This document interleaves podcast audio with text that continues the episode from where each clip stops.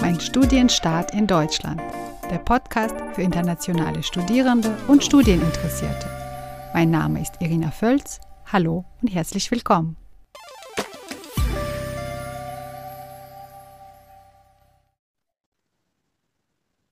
So, hallo zusammen zu der nächsten Folge des Podcastes Mein Studienstart in Deutschland. Heute geht es um den Bereich Kultur und Medien und bei mir zu Gast ist Gabriela Bravo. Sie stammt ursprünglich aus Ecuador und hat bereits ihr Studium hinter sich. Sie ist eigentlich schon mitten im Berufsleben angekommen, aber nichtdestotrotz möchte sie heute mit euch und mir ihre Erfahrungen teilen. Hallo Gabriela. Ja, hallo Irina und vielen Dank für die Einladung. Ja, schön, dass du da bist. Vielen Dank auch. Du hast äh, zum einen an der Pädagogischen Hochschule Ludwigsburg Kultur- und Medienbildung studiert. Genau. Und zum anderen darauf aufbauend halt ein Masterstudium an der Hochschule Darmstadt im Bereich Medienentwicklung. Genau. Stimmt, ne? Wie lange ist es mit deinem Masterabschluss her? Das ist inzwischen vier Jahre her. Okay. Aber du bist immer noch an der Uni, ne? Genau. Ich bin hier geblieben. Ja und bist tätig im Bereich Studienberatung und Online-Redaktion. Ganz genau. Das berichtest du uns noch, was du so alles Spannende machst. Bevor wir aber zu deinem Fach und Studium und deinem Job kommen, nenn uns bitte fünf Schlüsselworte, was eben dieses Fach Medienbildung, äh, Medienentwicklung ausmacht. Okay, das wären dann Online-Medien, Kommunikation, Entwicklung, Digitalis Digitalisierung und Konzeption. Das waren fünf, oder? Genau, das waren fünf. Mal schauen, ob man auf das Fach kommt, dann von fünf Wörter. Wir werfen zunächst einmal einen Blick zurück auf, ja, noch vor dem Bachelorstudium, wie alles angefangen hast, hat. Warum bist du zum Studium nach Deutschland gekommen? Ja, also ähm, ich hatte ja das Glück, dass ich ab meinem 13. Lebensjahr ähm, eine deutsche Schule besuchen konnte in meine Stadt in Ecuador. Das war eine Aha. relativ neue deutsche Schule. Und da habe ich Deutsch als Zweitsprache sogar gelernt, also nicht als Fremdsprache, sondern als Zweitsprache. Und wir hatten auch die Möglichkeit, dass wir in der 11. Klasse war das, meine ich, ähm, einen Schulaustausch machen mussten. Mhm als Teil der Schule quasi. Und da waren wir zwei Monate in Deutschland, äh, wurden in kleinen Gruppen aufgeteilt. Ähm, und ich hatte da die Möglichkeit, Deutschland zum ersten Mal zu sehen, die deutsche Kultur kennenzulernen und äh, mich auch ein bisschen zu verlieben, würde ich sagen, ähm, okay. in diesem Land und die Kultur. Und dann habe ich ganz schnell gemerkt, okay, ich möchte auf jeden Fall zurück und ich werde alles dafür tun, damit ich hierher zurückkomme und dann auch für eine längere Zeit, weil ein Jahr wird mir wahrscheinlich nicht reichen. Die zwei Monate waren ja auch schon zu wenig gewesen. Okay. Und dann bin ich zurück nach Ecuador nach dem Austausch und habe dann natürlich ähm, recherchiert und geguckt, was könnte ich machen und habe dann entschieden, dass ich ein Studium in Deutschland machen möchte. Und ähm, ja, so bin ich dann letztendlich nach Deutschland gekommen. Mhm. Und in welcher Stadt warst du da beim Austausch? Ähm, ich war in der Nähe von Ulm. Ähm, Weißenhorn heißt die Stadt. Das ist okay. ganz klein. Kennen vielleicht nicht alle. Aber Aha. es war eine sehr schöne Gegend. Gerade auch die, ähm, diese Zwischenlage zwischen Baden-Württemberg und Bayern, das hat mich total begeistert. Also ich habe ziemlich viel von Schwabenländle mitbekommen können, aber auch von der bayerischen Kultur. Ähm, ja, und wie bist du dann auf Ludwigsburg gekommen? Hast du dich dann beworben für dein Bachelorstudium? Nur da genau. oder? Genau, ich habe mich tatsächlich auch nur für Ludwigsburg beworben. Ah. Im Nachhinein war das vielleicht äh, ja zu krasses Pokern, aber ähm, es war so, dass ich ja eigentlich nach geeigneten Fächern für mich gesucht habe. Und ich war zu Beginn meiner Schulzeit immer äh, ziemlich begeistert für den Bereich Schauspiel, Theater, Kultur, Literatur. Also das waren so meine Fächer. Spanisch mhm. war eins meiner Lieblingsfächer. Schreiben lag mir sehr ans Herzen und ähm, ich wollte unbedingt im kulturellen Bereich, aber auch äh, alles, was das umfasst, ähm, tätig werden. Ich wollte zumindest da reinschnuppern. Mhm. Dann habe ich ähm, nach passenden Studiengängen recherchiert. Ich hatte da die Hilfe von einer wundervollen Lehrerin ähm, an der Schule, die sich mit mir zusammengesetzt hat und mitrecherchiert hat.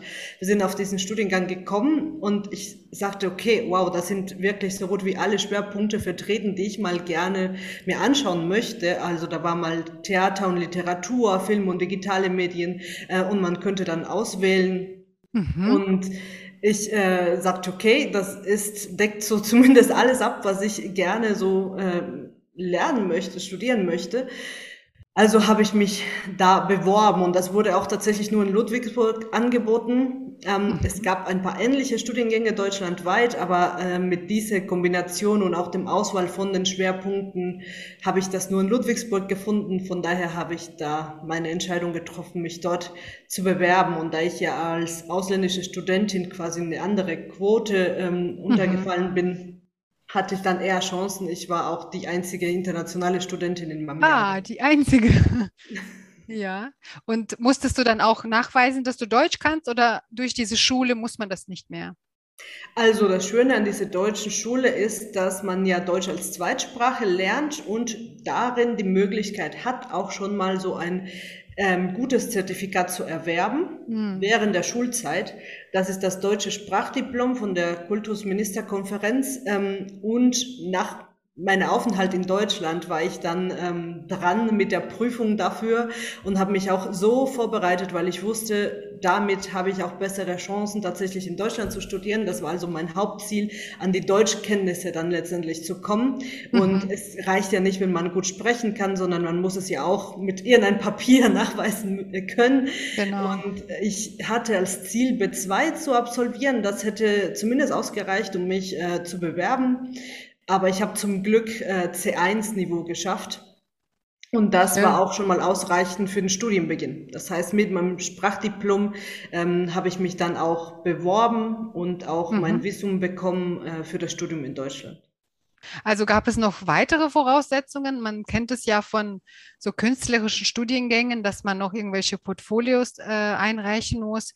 Aber gut, hier ist es sehr breit aufgestellt. Musstest du noch was also für mein Bachelorstudium mhm. musste ich nichts weiteres machen. Für den Masterstudiengang jedoch bei der Bewerbung, da musste ich so eine Art Exposé schreiben mhm. zu einem Thema im Medienbereich, äh, was ich gerne im Rahmen meines Studiums irgendwie aufarbeiten würde. Ähm, also es war beispielhaft. Ne? Und mhm. da habe ich mir so ein Thema ausgesucht und da ein Exposé geschrieben und das eingeschickt. Das war eine Voraussetzung. Für den Bachelorstudiengang habe ich äh, tatsächlich nichts weiteres einreichen müssen. Mhm.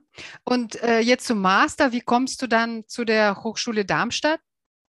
Ja, also ich habe ja mein Studium in Kultur- und Medienbildung äh, abgeschlossen mhm. und hatte dann quasi zwei Möglichkeiten, weil ich die Schwerpunkte Theater und Literatur hatte und dann Film und digitale Medien. Ich hatte die Option, entweder den kulturellen Bereich wieder nachzugehen im Masterbereich oder eben zu sagen, ich äh, steige um zu dem medialen Bereich. Mhm. Und das war dann auch meine Entscheidung. Ich habe ähm, nach Studiengängen im Medienbereich gesucht, Masterstudiengänge und bin dann auf Darmstadt gekommen. Ähm, ich hatte nicht viel von Darmstadt gehört davor, mhm. aber äh, eine Mitbewohnerin damals hat mir gesagt, ja doch, Darmstadt ist eine schöne Stadt und ich habe gehört, die Hochschule dort ist auch ganz gut. Ähm, also habe ich dann mir nochmal diesen Studiengang angeschaut und es war tatsächlich auch wieder eine Wahl des Studiums und nicht des Standortes für mich, mhm. weil ich dann schon ziemlich genau wusste, was will ich und dann auch gedacht habe, okay, das passt zu mir, dann nehme ich genau diesen Studiengang. Und die Option wäre ansonsten in Ludwigsburg zu bleiben und Kulturmanagement zu studieren, aber ich ähm, wollte dann zum Medienbereich umsteigen.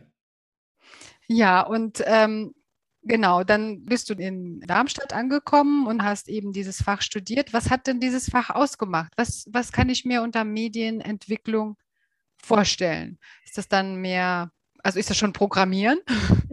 nein, nein, das nein. ist auf jeden okay. Fall nicht Programmieren. Mhm. Aber es ist ziemlich, es hat ziemlich viel mit Content zu tun. Also mhm. Medienentwicklung äh, baut auf äh, journalistische Kenntnisse, aber auch auf Kenntnisse im Bereich PR oder Kommunikation auf, verbindet quasi die Vorkenntnisse aus den Studiengängen Online-Kommunikation und Online-Journalismus der Hochschule Darmstadt. Das wusste ich natürlich erst, als ich angefangen habe. Ich war, glaube ich, eine der einzigen Personen, die so ein bisschen als Quereinsteigerin äh, zum Studiengang gekommen ist, weil die meisten tatsächlich an der HDA studiert haben und darauf aufbauend diesen Masterstudiengang ah. gemacht haben. Ich hatte beim Vorfeld gefragt, ob ich mit meinem kulturellen, medialen Background auch dazu passe und ich hatte eine positive Antwort da bekommen, denn es geht vielmehr um die Entwicklungen im medialen Bereich. Also was gibt es denn für Plattformen, für Kanäle, Medienkanäle, die Menschen heutzutage nutzen? Was macht diese Nutzung mit uns? Äh, wie sind diese, diese Plattformen, diese Medien überhaupt geplant? Wie kommen sie zustande? Äh, was mhm. könnte man eventuell auch verbessern, um nutzerfreundlicher zu werden? Aha. Auf was muss man auch achten, wenn man solche solche ähm, Entwicklungen hat, eben auch in einem bestimmten Unternehmen oder wenn man auch ähm, eine neue Plattform erschafft, quasi. Also es ist ziemlich viel auch Analyse, Recherche und ähm, Nachdenken über das, äh, über den Zusammenhang Mensch und Medien. Genau, also was Medien mit uns machen und was wir mit Medien machen. Genau. Sehr spannend. So und was waren so genau die Module zum Beispiel? Nenn uns ein paar. Also wir hatten tatsächlich äh, Module, die viel mehr mit Kommunikation zu tun hatten, mit Analyse. Wir hatten auch sogar mal ähm, Module äh, oder ein Modul meine ich, in dem wir auch tatsächlich mit Statistik zu tun hatten und wir uns auch anschauen müssten, ähm, wie sieht es dahinter aus, also der Konsum von den Medien aus und was, äh, was könnte man daraus leiten als, als Schlussfolgerung. Mhm. Wir hatten aber hauptsächlich auch ähm, redaktionelle Themen und vor allem auch sehr viel Praktisches. Ähm, vor allem haben wir so äh, echte Situationen aus äh, dem Berufsalltag bei uns simuliert. Also wir hatten so eigene Redaktionssitzungen oder wir haben in Gruppen so eine Art Redaktion ähm, nachgebaut quasi, mhm. in der wir dann äh, uns so die Aufgaben tatsächlich aufgeteilt haben, wie wir das auch später im Beruf machen würden. Von daher war das sehr praktisch. Das war das, was ich auch tatsächlich am meisten geschätzt habe. Und es gab äh, natürlich auch ein paar ähm, ein paar Module ähm, oder Veranstaltungen, da müssten wir uns auch zu bestimmten Themen etwas überlegen und dazu Content erstellen, also entweder Texte oder Videos oder andere ähm, Medienmöglichkeiten. Also auch schon tatsächlich Medienarbeit im Sinne verschiedene Tools kennenlernen und schauen, wie die funktionieren. Ne? Genau. Und was war dein Lieblingsbereich? Oder hast du wahrscheinlich mein schon? Mein Lieblingsbereich war eigentlich alles, was rund auch ein bisschen um äh, Journalismus sich gedreht hat, weil man dort auch ziemlich oft äh, über bestimmten Themen diskutiert hat. Also wir haben, wir hatten so an einem Wochentag irgendwie so eine Art News-Redaktion und da haben wir uns die aktuellen Themen aus den News ausgesucht, ähm, aus den Nachrichten mhm. und haben sie wieder vorgestellt. Also wir haben dazu ausführlich recherchiert und jedes Mal war jemand anders dran und ähm, dann hat man sich halt mit einem Thema sehr stark beschäftigt und hat das auch so präsentiert, wie man das vielleicht auch in einem ähm, später in einer Redaktion machen würde. Ja, also das, das fand ich sehr, sehr spannend und es war eine tolle Auseinandersetzung mit den aktuellen Themen aus den Medien. Und es war aber tatsächlich eher so im ähm, journalistischen Bereich und ich habe ja eigentlich keinen journalistischen Background, aber es hat mm. trotzdem total Spaß gemacht. Also das war mein Lieblings. Und merkst du jetzt so Überschneidungen in deiner Tätigkeit bei der Online-Redaktion? Machst du da auch sowas ähnliches? Ja, also tatsächlich schon. Es geht immer darum, ähm, die aktuellen Themen zu finden. Jetzt bei uns, auf uns bezogen im Hochschulbereich natürlich. Mhm. Also wir sind die ganze Zeit am Überlegen, was beschäftigt, äh, beschäftigt unseren Studierenden, was gibt es denn für Neuigkeiten aus der Hochschule für sie und wie können wir diese auch kommunizieren? Ja, auf welcher Seite veröffentlichen wir das? Ähm, auf welchen Kanal? Weil wir haben jetzt auch als Hochschule Darmstadt soziale Netzwerken, auf denen wir vertreten sind. Und ähm, da bin ich auch in der Social Media Redaktion mit tätig, mit anderen mhm. Mitarbeitern Mitarbeitenden. Das ist so eine bereichsübergreifende Redaktion, die sich aus Hochschulkommunikation und äh, Student Service Center zusammensetzt. Ähm, und von daher sind wir immer dabei, uns auszutauschen, was ist aktuell los und wo und wie möchten wir das an unseren Studierenden weitergeben. Also das, was wir im Studium gemacht haben, war tatsächlich ein sehr gutes Training für das, was ich jetzt auch schon mache. Das ist schön, wenn es passt. Ähm, du hast ja schon einiges erzählt, aber was waren so vielleicht die Haupttätigkeiten? Musstest du viel lesen, schreiben, also recherchieren, hast du gesagt, zu, zu präsentieren? Gehört Lesen und Schreiben auch dazu als Ja. ja? Definitiv. Also ich musste sehr viel lesen und auch tatsächlich sehr lange Texte teilweise. Also Ähm, wissenschaftliche Ausführungen oder ja, auch beides. journalistische? Also, also viele äh, wissenschaftliche Texte, Aufsätze, aber auch dann journalistische Texte, natürlich je nach Mhm. Fach. Ich musste auch schon im Bachelorstudium sehr viel lesen. Also in dem Bereich wird auf jeden Fall viel gelesen. Es wird aber auch selbst viel geschrieben. Ich musste auch Mhm. ziemlich viele ähm, Hausarbeiten verfassen. Wir hatten viel Okay. mehr Hausarbeiten als Prüfungen. Also ich weiß, dass im Bachelorbereich zum Beispiel, um Module abzuschlu äh, abzuschließen, hatte ich, glaube ich, wirklich eine Mehrheit an Hausarbeiten als, als Prüfungen. Und im Mhm. Master habe ich noch nie eine Prüfung geschrieben. Ich habe nur ähm, Hausarbeiten geschrieben und groß, größere Arbeiten auch. Also das, es war schon sehr umfangreich, der ähm, Schreibanteil. Und man muss natürlich auch recherchieren und viel diskutieren und auch bereit sein, ähm, sich selbst zu präsentieren, also vor verschiedenen Menschen, vor vielen Menschen zu stehen und über ein Thema zu sprechen. Wir haben ziemlich viel vorgetragen. Und gab es auch Pflichtpraktika oder einfach praktische Phasen? Ja, im Bachelor hatte ich ein Pflicht Pflichtpraktikum schon mal. Mhm. Ähm, das war auch eine Hochschule und im Master war ich auch an einer Hochschule. Das ist ähm, oft so, dass man an Hochschulen oder das Teil des Hochschulstudiums ein Pflichtpraktikum ist. Ähm, Im Masterbereich musste ich auch nämlich ein, ein Pflichtpraktikum absolvieren. Das war im dritten Fachsemester, ähm, kurz vor der Masterarbeit. Was meinst du mit der Hochschule? Also du hast innerhalb einer Hochschule ein Praktikum gemacht? Also mir ist bekannt, dass Hochschulen ähm, eher auf Pl- Ach so, das meinst du. als Universitäten. Als Universitäten, jetzt Genau. verstehe ich. Ja, Und wo hast du weil- dieses Praktikum gemacht? Genau. Wo ich mein Praktikum gemacht habe. Im Unternehmen. Genau, also normalerweise macht man dieses Praktikum im, Unter im Unternehmen, das kann man sich aussuchen. Bei mir war das so, ich bin ja schon äh, während meines Studiums äh, war ich an der Hochschule tätig und dann habe ich auch mein Praktikum an der Hochschule gemacht. Ich hatte da ähm, tatsächlich auch von einem Professor so ein tolles Projekt ähm, erhalten, was ich betreuen durfte innerhalb eines Semesters äh, für den Bachelor Online-Journalismus. Und das hatte ziemlich viel mit Konzeption und Entwicklung auch einer Plattform zu tun und Content-Erstellung für diese Plattform. Deswegen hat das auch sehr gut zu meinem Studium gepasst und ich habe das dann als Praktikum gemacht. Mhm. Das klingt alles so nach Erfolg, nach einem gut strukturierten und von deiner Seite auch gut bestandenen Studium. Aber hattest du auch Schwierigkeiten und wenn ja, in welchen Bereichen? Doch, ich würde sagen, es war nicht alles so erfolgreich, wie sich das vielleicht anhört. Und wenn man sich eventuell meine Noten anschaut, würde man das bestätigen. Okay. Ähm, aber es ging mir ja auch nicht um die Noten, sondern um die Kenntnisse und um die praktischen Kenntnisse vor allem, die man während des Studiums erlangt hat. Ähm, ich hatte hauptsächlich Schwierigkeiten, vor allem zu Beginn, würde ich schon sagen, mit der Sprache. Mhm. Weil äh, die Fächer, die ich ja gewählt habe, sehr sprachorientiert sind. Also ich habe ja, Ja. gesagt, man ist viel am Lesen, Schreiben und selbst präsentieren. Ähm, das heißt, das ist nicht unbedingt für jemand, der sich noch ziemlich unsicher ist mit der Sprache oder da muss man relativ schnell hineinwachsen ähm, und wissen, dass, dass man eben da durch muss. Ne? Ähm, also die Texte, die wissenschaftlichen Texte, die waren für mich was komplett Neues. Ich habe ja davor nichts anderes äh, studiert, um, um zu wissen, wie das so ist, zumindest. Ähm, und die Sprache in den wissenschaftlichen Texten hat mir echt Probleme bereitet, weil ich ja erstmal versucht habe, alles sprachlich zu verstehen, dann inhaltlich. Also war ich doppelt am Lesen quasi und dadurch kommt man natürlich auch in Zeitdruck. Ne?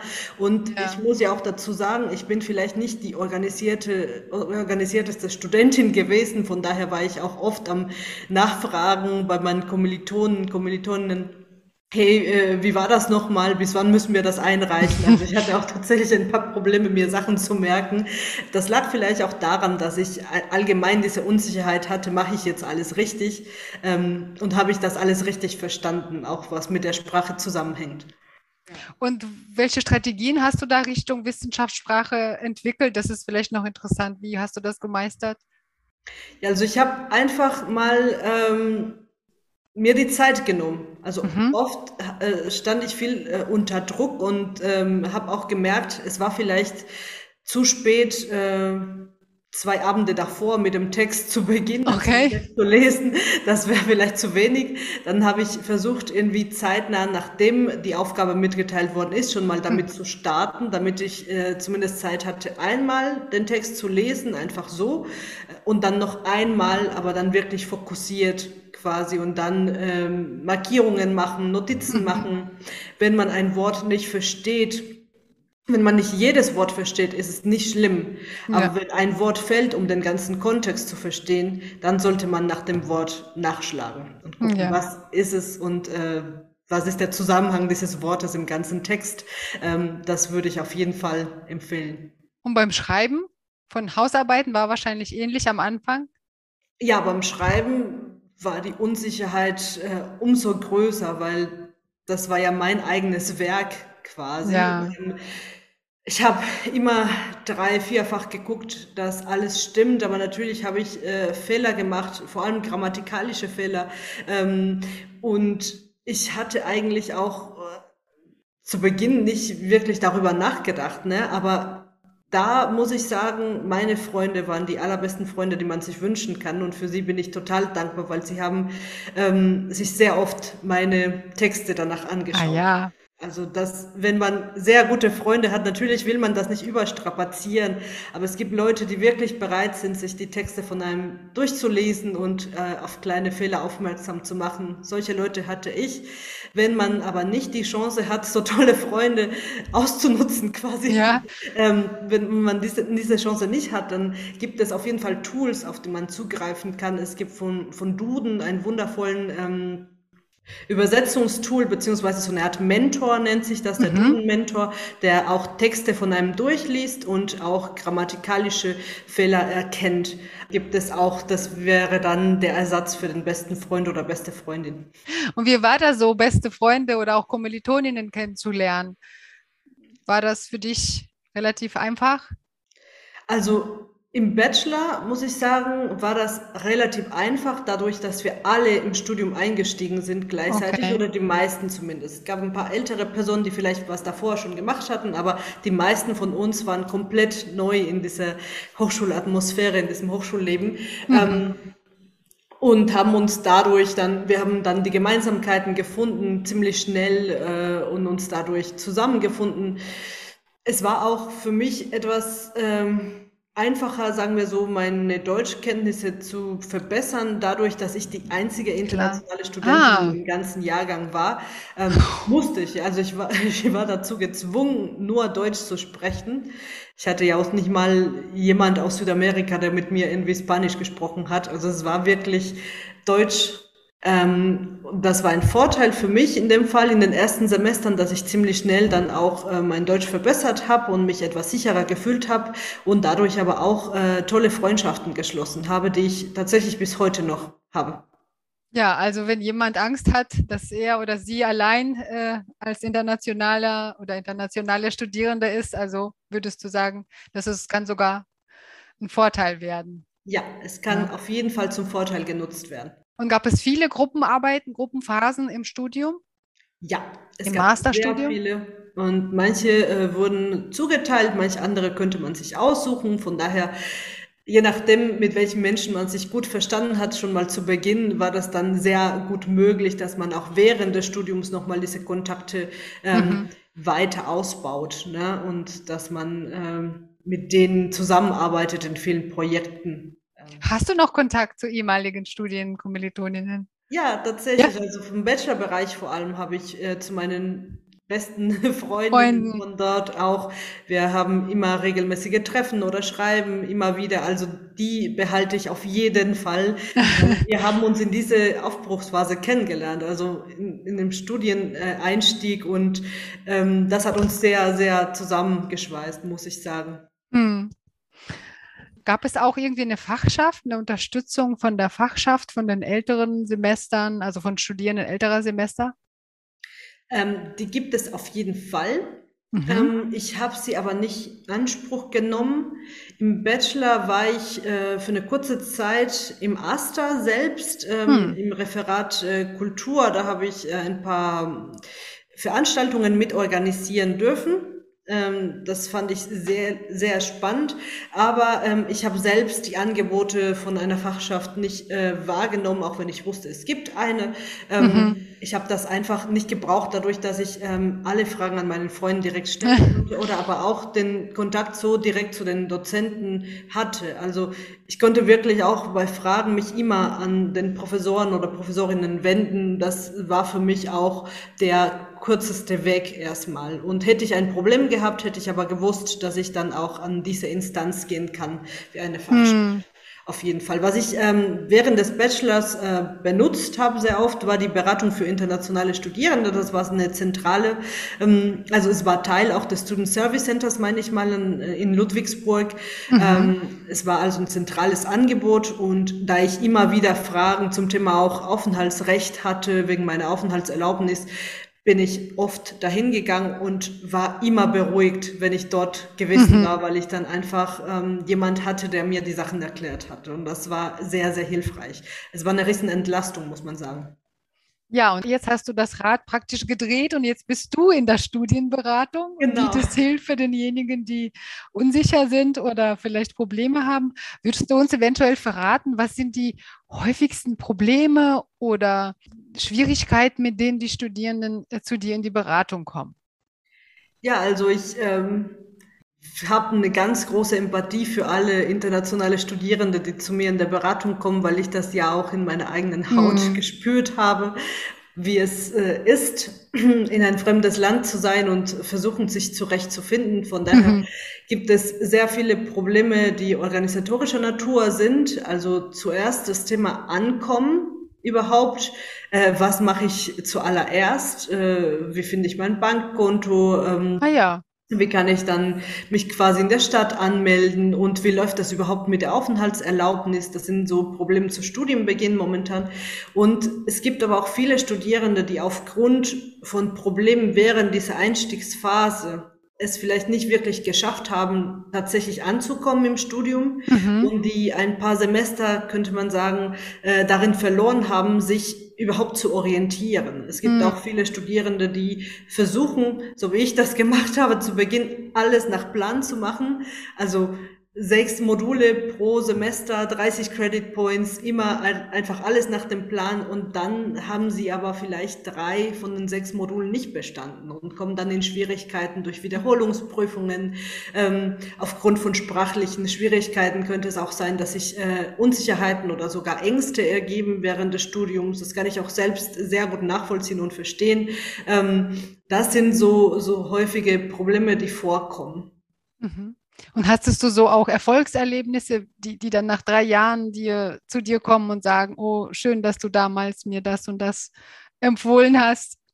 Ja, also ich bin tatsächlich noch nicht so lange da, dass ich jemand komplett vielleicht okay. begleitet habe. Also manche schon. Ähm, ich hatte aber schon ähm, Erfolgserlebnisse tatsächlich von Studierenden, die auch äh, oft Ängste verbunden auch mit der Ausländerbehörde hatten oder zum Thema Aufenthaltsrecht und die Angst hatten, dass sie vielleicht äh, die Aufenthaltserlaubnis nicht mehr verlängert bekommen mhm. und das dann aber doch bekommen und sich dann sehr freuen, dass sie ihr Studium fortführen können. Es gibt auch viele Leute, die mir nochmal rückmelden, ja, ich habe die Prüfung bestanden. Ähm, bei der ich Schön. ziemlich äh, große Angst hatte, äh, oder die mir sagen, ja, vielen Dank für das schöne Gespräch, das hat mir nochmal so ein bisschen ähm, Kraft gegeben, weiterzumachen oder, oder tatsächlich an meinen Problemen zu arbeiten.